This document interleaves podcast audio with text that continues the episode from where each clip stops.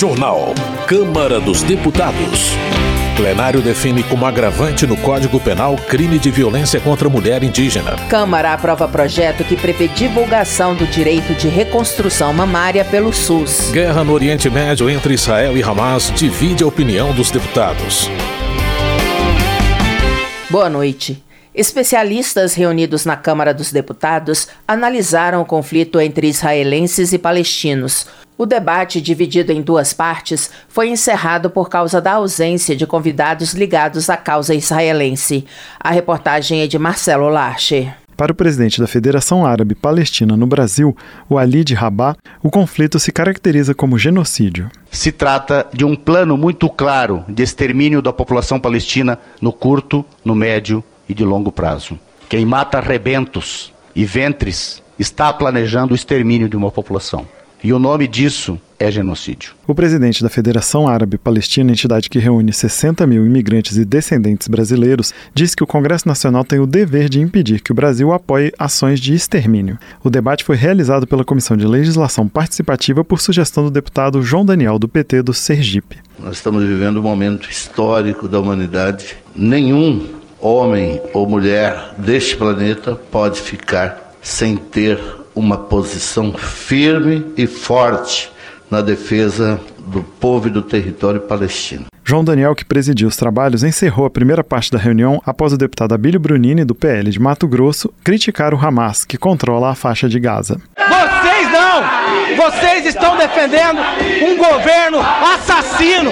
Eu não tenho vergonha de dizer a vocês! Encerrado o tumulto, o presidente da comissão, deputado Zé Silva, do Solidariedade de Minas Gerais, anunciou as ausências de convidados e encerrou os trabalhos, o que gerou novos protestos do deputado Abílio Brunini. Quem está defendendo o fim do povo judeu é terrorista, é assassino e não prega a paz, não pede a paz. Que a segunda parte era para falar de Israel. Tá só eu aqui, não tem problema não. O conflito completou um mês no dia 7. No início de outubro, integrantes do Hamas invadiram o território israelense, causando mortes e fazendo 150 reféns.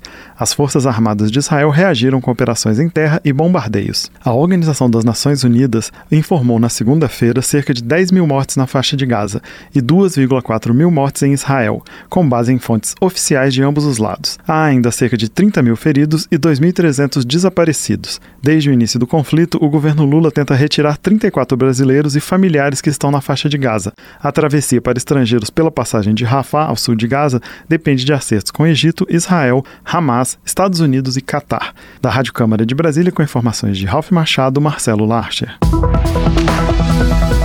Messias Donato, do Republicanos do Espírito Santo, volta a cobrar do governo federal o reconhecimento do Hamas como um grupo terrorista. Para ele, ao não classificar o Hamas como uma facção que promove o terror, o governo Lula relativiza o que está acontecendo no Oriente Médio, igualando Israel aos criminosos. Na avaliação de Coronel Crisóstomo, é absurda a decisão da gestão federal de não declarar o Hamas como um grupo terrorista. Ele classifica os aliados do governo Lula na Câmara de comunistas irresponsáveis que se dizem democratas.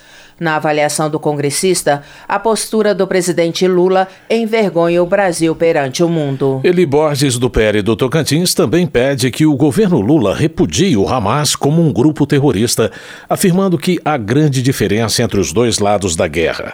Segundo ele, Israel segue um código de ética de guerra, avisando os civis antes de realizar ataques. Por outro lado, ele afirma que o Hamas age de forma covarde, se escondendo em hospitais e fazendo israelenses de reféns. Por sua vez, Tadeu Venere, do PT do Paraná, condena o silêncio sobre os ataques cometidos por Israel contra a população palestina. Em sua opinião, o Hamas cometeu um ato de terrorismo, mas se omitir diante dos mais de 10 mil palestinos mortos é se tornar cúmplice do genocídio cometido contra o povo palestino. Ele apoia o presidente Lula por condenar os atos violentos e clamar por uma saída negociada para o conflito. Relações Exteriores. Parlamentares chineses estiveram na Câmara nesta terça-feira em visita de cortesia ao presidente Arthur Lira. Durante o encontro, deputados da Frente Brasil-China destacaram o potencial de intercâmbio entre os dois países, como informa o repórter Luiz Gustavo Xavier. O presidente da Câmara, Arthur Lira, recebeu na manhã desta terça-feira a delegação parlamentar chinesa para conhecer a prática e a legislação brasileira sobre conflitos de interesse público. Os chineses fazem parte da Comissão de Supervisão e Justiça, órgão equivalente à Comissão de Constituição e Justiça da Câmara. Também se encontraram com o presidente da CCJ, deputado Rui Falcão do PT de São Paulo, e integrantes do colegiado. O deputado Daniel Almeida, do PCdoB da Bahia, participou do encontro de Lira com os parlamentares chineses. Segundo ele, há um grande interesse no fortalecimento do diálogo entre os dois países para aprofundar as relações comerciais, como, por exemplo, o investimento chinês em obras de infraestrutura no Brasil. Olha, o que a gente percebe é um grande interesse de intercâmbio entre a China e o Brasil, e o parlamento é o espaço mais adequado para que esse diálogo se dê.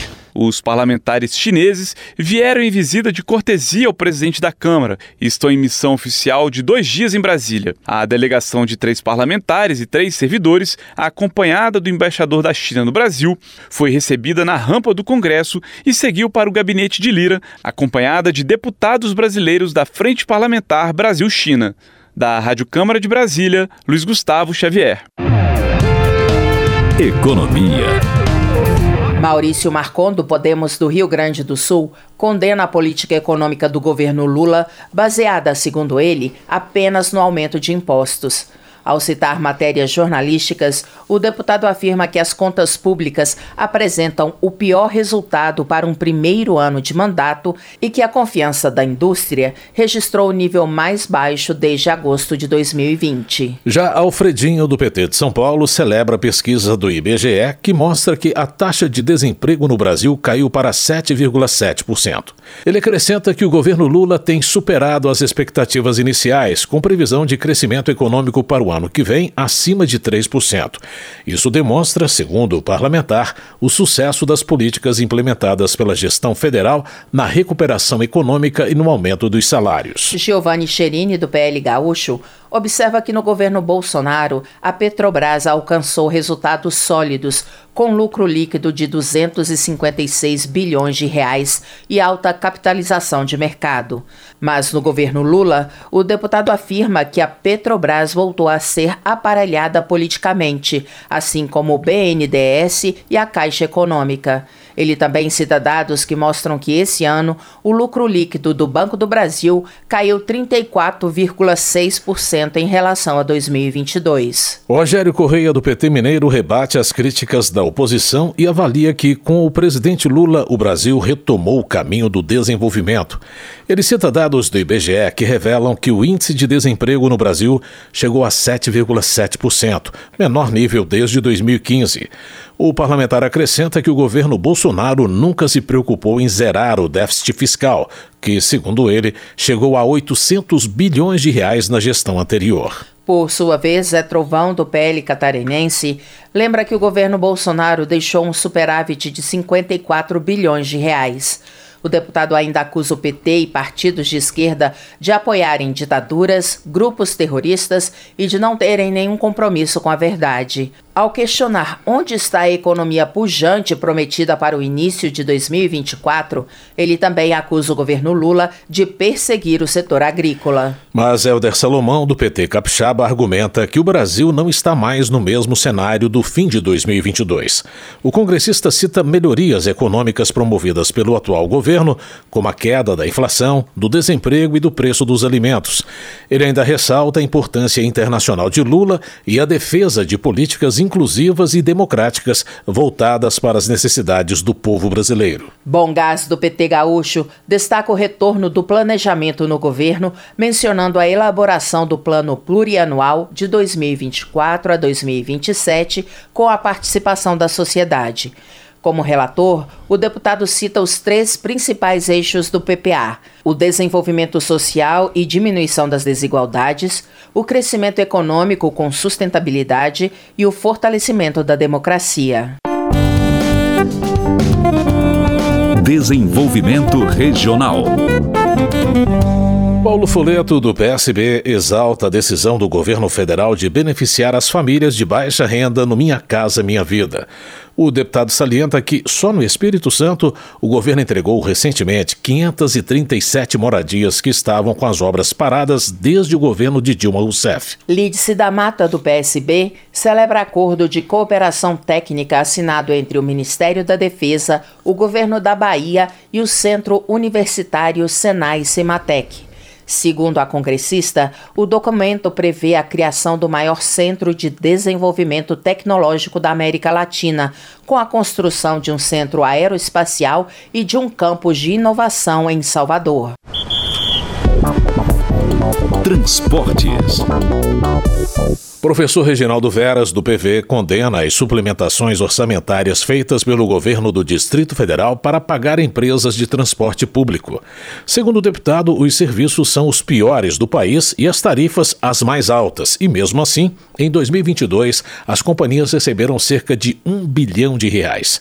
Ele suspeita de uma relação obscura, na medida em que, apesar do desrespeito aos usuários, os contratos são renovados. Cobalcini, do MDB de Santa Catarina, agradece ao Ministério dos Transportes e ao DENIT pelo lançamento do edital para a construção de terceiras faixas na BR 282. O parlamentar argumenta que o trecho entre os municípios de Palhoça e Alfredo Wagner tem aproximadamente 100 quilômetros e é um dos mais perigosos do país. Homenagem. Jefferson Campos, do PL de São Paulo, destaca o Dia da Reforma Protestante, celebrado em 31 de outubro. A data marca o movimento europeu do século XVI, liderado por figuras como Martinho Lutero, que provocou grandes transformações no cristianismo. Ismael, do PSD de Santa Catarina, destaca que há 506 anos o monge Martinho Lutero liderava a reforma protestante. Ele ressalta que a reforma promoveu o ensino universal, inspirou grandes músicos como Sebastian Bach e contribuiu para o desenvolvimento científico com o surgimento de figuras como o físico Isaac Newton. Pastor Gil, do PL do Maranhão, afirma que a reforma protestante teve um profundo impacto na igreja e nas sociedades ocidentais.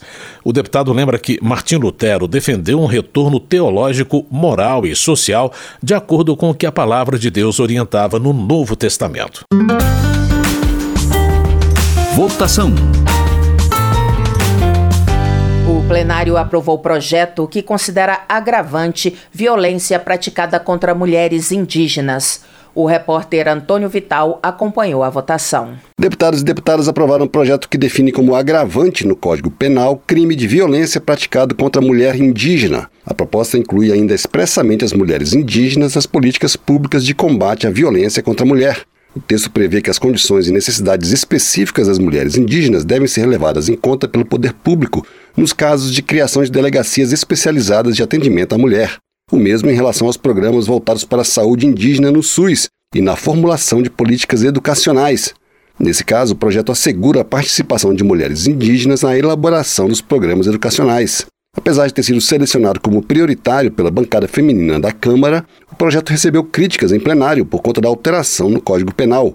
Para a deputada Adriana Ventura, do Novo de São Paulo, ao considerar agravante crime específico contra a mulher indígena, a proposta cria uma diferenciação entre as mulheres. A gente acha o projeto sim meritório, a gente reconhece a, a, intenção e essa preocupação com a mulher indígena, mas mexe no Código Penal e cria classes de diferenciação. E isso realmente a gente não pode dividir, né? A gente precisa fazer leis que unam. O projeto foi apresentado pela deputada Juliana Cardoso, do PT de São Paulo, que defendeu a necessidade de regras específicas voltadas para a mulher indígena. Ela disse que as mulheres, até mesmo por uma questão cultural, acabam sendo vítimas de violência. E ainda tem etnias que acabam tendo uma relação violenta contra as mulheres, mas por conta da questão cultural, geracional, todas as mulheres acabam achando que aquela violência é natural e não é. Para a relatora da proposta, a deputada Célia Chacriabá, do PSOL de Minas Gerais, o projeto inclui na legislação as condições para que o poder público atue de forma direcionada para garantir saúde e educação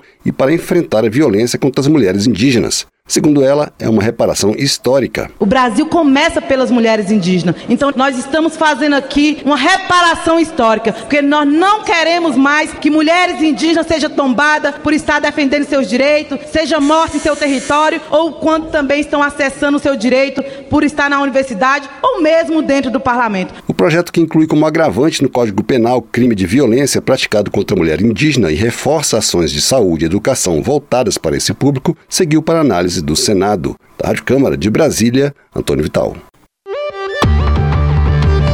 Segurança Pública. Jones Moura, do PSD Fluminense, chama a atenção para o caso em que o Superior Tribunal de Justiça anulou as provas da prisão de um criminoso com drogas, alegando que guardas municipais não podem efetuar prisões em flagrante. Ele defende a criação de uma polícia municipal que tenha uma atuação eficaz no trabalho preventivo, comunitário e de ronda. Sidney Leite, do PSD, cita a grave crise na segurança pública no Amazonas, ressaltando a falta de investimentos na estrutura da Polícia Militar, do Corpo de Bombeiros e da Polícia Civil. Ele critica a aquisição de itens supérfluos, como videogame e máquinas de café, para a administração estadual, enquanto as forças de segurança não possuem um básico. Alberto Fraga, do PL do Distrito Federal, reclama da inércia do Senado em analisar 817 projetos de lei já aprovados na Câmara. Segundo ele, 150 propostas tratam especificamente da segurança pública. Alberto Fraga cobra a aprovação de matérias como a redução da maioridade penal e o aumento de penas para crimes contra policiais e juízes para acabar com a sensação de impunidade no país. Saúde. A Câmara aprovou projetos que aumentam os direitos das mulheres submetidas à cirurgia para o tratamento de câncer de mama. O repórter Marcelo Larcher traz mais detalhes sobre as duas propostas. O plenário da Câmara aprovou dois projetos que aumentam os direitos das mulheres submetidas a cirurgias para o tratamento do câncer de mama. Um deles garante acesso também à fisioterapia pós-operatória no SUS. O outro obriga hospitais e clínicas a informarem a paciente o direito à cirurgia plástica reparadora nos casos de mutilação decorrente do tratamento. O câncer de mama é o segundo tipo de câncer mais frequente no Brasil, depois dos cânceres de pele, e é o que mais mata mulheres, apesar de afetar em menor quantidade os homens. Todos os anos são registrados mais de 70 mil novos casos no país. Há 24 anos, a legislação já obriga a realização de cirurgia plástica reparadora da mama pelo SUS, quando o tratamento provoca mutilação. No ano passado, outra lei aprovada assegura às mulheres o direito à substituição dos implantes mamários sempre que necessário, bem como acompanhamento psicológico. O projeto que acrescenta a fisioterapia como tratamento complementar foi considerado um avanço, como explicou a deputada Jandira Fegali, do PCdoB do Rio de Janeiro. Esse projeto complementa, porque garante a ação da fisioterapia nos casos de cirurgia mamária, o que é muito importante. E é importante também entender que essa cirurgia de prótese e o pós-operatório bem cuidado não é uma questão estética, mas é uma questão da plenitude da mulher, da sua plenitude psicológica, da sua sensualidade, da sua plena vida. O plenário também aprovou aprovou o projeto que obriga a divulgação aos pacientes do direito à cirurgia plástica reparadora nos casos de mutilação. A informação deve ser fornecida por meio de placas, cartazes ou outros meios, e o não cumprimento pode gerar multa. A multa foi criticada pela deputada Bia Kisses, do PL do Distrito Federal, mas foi mantida no texto pelo plenário. Nos preocupa é a imposição de multa, multa que será regulamentada, nós sabemos da sanha arrecadatória, muitas vezes de fiscais de trabalho, Ministério da Saúde, nós estamos vivendo um momento em que só se fala em arrecadar, arrecadar, arrecadar, multa, multa, multa. Então nós achamos que muito melhor do que uma multa é essa campanha educativa e a obrigação de informar. O projeto foi apresentado pela deputada Flávia Flávia Moraes, do PDT de Goiás, com a justificativa de que apenas uma em cada sete mulheres mastectomizadas passam por cirurgias reparadoras, o que pode ser atribuído à falta de informação sobre esse direito. Este também foi o principal argumento da relatora, deputada Ana Paula Lima, do PT de Santa Catarina, para defender a necessidade de mais divulgação. Na justificação, a parlamentar embasa a proposição pela relativamente pequena a proporção de mulheres submetidas à mastectomia, que requerem o direito. Importante também para diversos aspectos da saúde saúde mental, emocional e social das mulheres mastectomizadas e que seria mais exercido caso haja a adequação à informação. Os dois projetos que aumentam os direitos das mulheres em tratamento de câncer de mama foram enviados para análise do Senado. Da Rádio Câmara de Brasília, com informações de Antônio Vital, Marcelo Larcher. Termina aqui o Jornal Câmara dos Deputados, com trabalhos técnicos de Everson Urani e apresentação de José Carlos Andrade e Luciana Vieira. Uma boa noite para você. Uma ótima noite. A Voz do Brasil retorna amanhã. Você ouviu A Voz do Brasil. Boa noite.